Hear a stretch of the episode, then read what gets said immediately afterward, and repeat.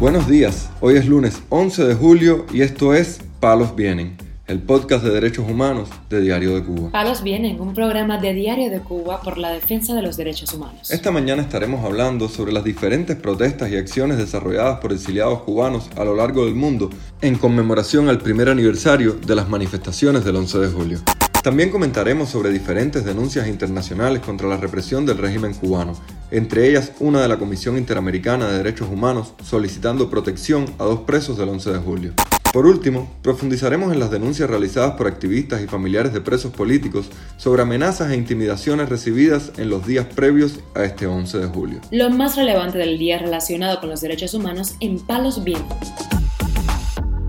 En numerosas ciudades del mundo, emigrantes y exiliados cubanos comenzaron a manifestarse desde este fin de semana por el primer aniversario de las protestas antigubernamentales del 11 de julio. La periodista cubana Iliana Hernández mostró imágenes de una protesta realizada este domingo en Madrid, donde participó el rapero cubano Yotuel Romero junto a decenas de personas exigiendo el fin de la dictadura en Cuba. En otras ciudades como Barcelona, Bilbao, Logroño, Alicante, Santander, París, Roma, Colonia, Miami y Montevideo también se concentraron exiliados cubanos para conmemorar el aniversario de las protestas. La activista cubana Salomé García Bacallao compartió imágenes de un ayuno realizado en la Ermita de la Caridad, ubicada en la ciudad de Miami, en solidaridad con los presos políticos cubanos. Mientras tanto, el régimen respondió con la convocatoria de lo que nombraron la Semana Antiimperialista, que tendrá lugar entre este domingo 10 de julio y hasta el próximo día 17 en la provincia de Holguín. Del 10 al 17 se realizará la Semana Antiimperialista, con la participación de militantes de otras provincias que enviarán un mensaje al mundo reflejando la posición de los jóvenes cubanos para superar el cerco informativo y contrarrestar la divulgación de noticias falsas, informó la Agencia Cubana de Noticias. El Observatorio Cubano de Derechos Humanos informó este lunes sobre la resolución 30 del 2022 de la Comisión Interamericana de Derechos Humanos, mediante la cual se otorgaron medidas cautelares de protección a favor de los presos políticos del 11 de julio, Waldier Ruiz Aguilar Rivera e Ibrahim Domínguez Aguilar. La organización regional consideró que ambos manifestantes cubanos se encuentran en una situación de gravedad y urgencia de riesgo de daño irreparable a sus derechos. La Comisión conminó al Estado cubano que adopte las medidas necesarias para proteger los derechos a la vida, la integridad personal y la salud de Walner Ruiz Aguilar Rivera e Ibrahim Domínguez Aguilar. La organización también exigió a las autoridades cubanas que asegure que las condiciones de detención de los propuestos beneficiarios sean compatibles con los estándares internacionales aplicables en la materia, concierte las medidas con los beneficiarios y sus representantes e informe sobre las acciones adoptadas a fin de investigar los presuntos hechos que dieron lugar a la adopción de la presente medida cautelar y así evitar su repetición. También el gobierno de Estados Unidos pidió este domingo a las autoridades cubanas que proteja el derecho de sus ciudadanos a la libertad de expresión y de reunión a través de un tuit publicado por su embajada en La Habana. A punto de cumplirse el aniversario del 11 de julio, instamos al gobierno que garantice que todos los ciudadanos puedan viajar libremente sin ser acosados, que los periodistas puedan realizar su trabajo sin impedimentos y que las líneas de Internet y telecomunicaciones permanezcan abiertas. Los ejercicios militares no anunciados y la detención de activistas y periodistas demuestran que el régimen teme el derecho a la libertad de expresión de sus propios ciudadanos, afirmó la sede diplomática estadounidense y pidió la liberación de los presos políticos alegando que protestar pacíficamente no es un delito. Este domingo la ONG cubana Justicia 11J, que se dedica al monitoreo y la documentación de los casos contra los manifestantes cubanos, pidió a la oficina en Washington para asuntos latinoamericanos que corrija una declaración a la que calificó como engañosa emitida el pasado 7 de julio. La ONG cubana se refiere a la afirmación realizada en un comunicado de la agencia estadounidense que indica que tras las protestas hubo 790 personas detenidas, de las cuales 381 han sido condenadas, principalmente por sedición, actos de vandalismo, robo con violencia y alteración del orden público. Justicia 11J explicó que la cantidad de personas detenidas no ha sido informada por las autoridades cubanas y que el número de 790 es el de los manifestantes instruidos de cargos. Mientras la oficina en Washington para Asuntos Latinoamericanos omite la información recopilada por organizaciones de la sociedad civil cubana independiente, nuestros registros indican que más de 1.500 personas fueron detenidas en relación con las protestas de julio, agregó Justicia 11J. La organización cubana también criticó a la oficina en Washington para Asuntos Latinoamericanos por afirmar que el gobierno cubano ha implementado algunas medidas de reforma económica bien recibidas, omitiendo la militarización cada vez más extendida del mercado de la comida en Cuba, con la apertura de tiendas en moneda libremente convertible. El Consejo para la Transición Democrática en Cuba afirmó en una declaración emitida con motivo del primer aniversario de las protestas del 11 de julio que pese a la represión del régimen, los cubanos siguen luchando por la libertad. La agitación por la cercanía de los hechos, por el dolor de muchas familias, por la represión permanente del gobierno y su intento sistemático de borrar los acontecimientos del 11 de julio, un año después, parecen debilitar la perspectiva y el significado histórico de las jornadas de julio de 2021, pero ellas marcaron la primera revolución ciudadana en toda la historia de Cuba señaló el comunicado. Cientos de miles de ciudadanos y ciudadanas de todos los ámbitos, de todos los estratos sociales, de todas las generaciones, de todas las ideologías o credos religiosos, independientemente de su color de piel o de su identidad sexual, expresaron desde abajo y pacíficamente, sin plan intelectual o político, una demanda fundamental compartida, la de la libertad. Algo así jamás había ocurrido en la isla, agregó. Para el Consejo de la Transición Democrática en Cuba, las protestas del 11 de julio dejaron al descubierto la naturaleza dictatorial del régimen. A diferencia de la de 1959, esta revolución no se preparó en México, se originó dentro. No fue fraudada por un fragmento dentro de una minoría social que desembarca en Cuba desde el exterior por un lugar recóndito, sino que se gesta en la mente y el espíritu de cientos de miles de ciudadanos y ciudadanas, brotando de un modo espontáneo, lo que revela su autenticidad, agregó la organización. La organización, integrada por activistas y opositores cubanos, reiteró el apoyo y la solidaridad con las y los presos políticos, con todas y todos y con sus familiares. Además, agradeció la solidaridad que democracias, defensores de derechos humanos e intelectuales e internacionalistas han expresado y vienen expresando desde el primer momento hacia las y los presos del 11 de julio. Faltan desde luego otras voces, las de cierta izquierda que se niega a admitir que la revolución en Cuba la protagonizan hoy otros actores. Finalizaron. palos vienen. Desde al menos dos semanas antes del aniversario de las protestas, el régimen cubano viene reprimiendo y amenazando a activistas cubanos.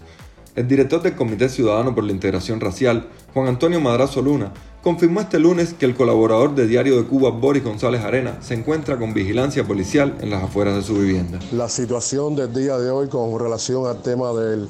del 11 de julio al menos este, yo desde, el balcón de mi casa estoy siendo testigo que, por ejemplo, la, en la avenida, por la avenida 23, eh, cada una hora, cada, cada dos horas están este, pasando patrullas, por ejemplo, de, la Brigada Especial de las Avispas Negras de la, de la Policía Nacional Revolucionaria, también de la, de prevención, pero también una patrulla también del Departamento de Seguridad del Estado, es decir, del GEDO. Este, yo hace cuestión de dos horas, eh, eh, cuando fui a la panadería, pasé por,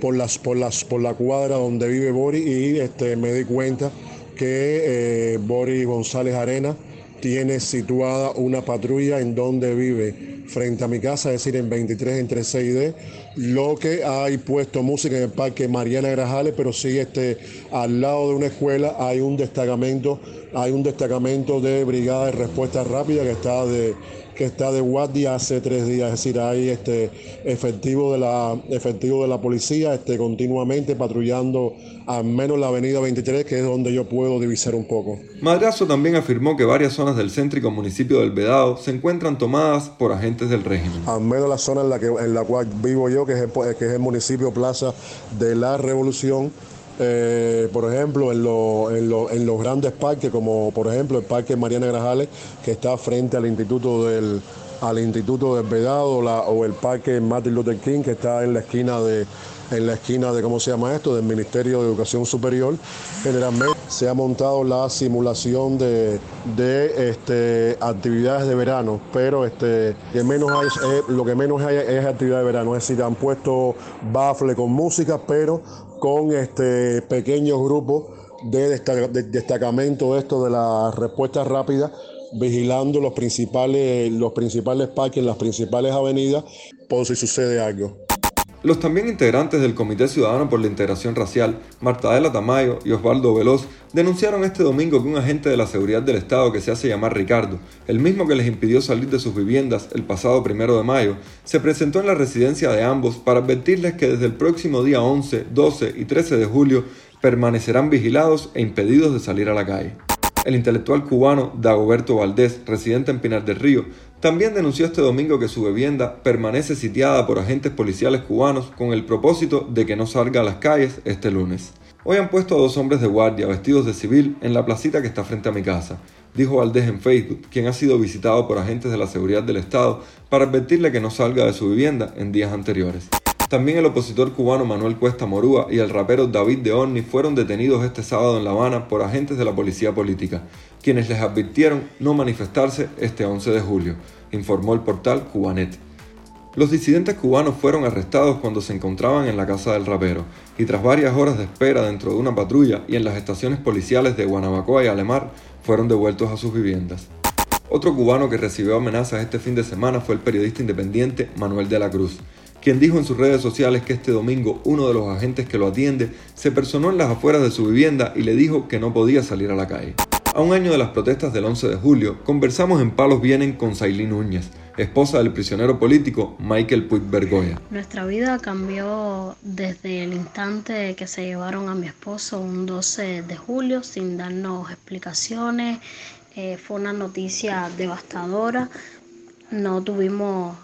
razón de él luego de 17 días después, donde supimos que estaba siendo encarcelado, fue trasladado a la prisión del SIDA, luego a la prisión de Quibicán, donde allí permaneció mucho tiempo, luego fue trasladado a otra prisión, que es donde se encuentra actualmente, en la prisión de Ahuica de máxima seguridad en Colón, Matanza. La cubana nos contó sus impresiones sobre la realidad de la isla actualmente y sus pronósticos sobre futuros estallidos sociales. Mi opinión sobre la situación en Cuba es que cada vez nos sentimos más agobiados, más apretados, más perturbados y no sé si, si exista otro 11 de julio debido a las amenazas y el miedo que le han creado al pueblo, pero de lo que sí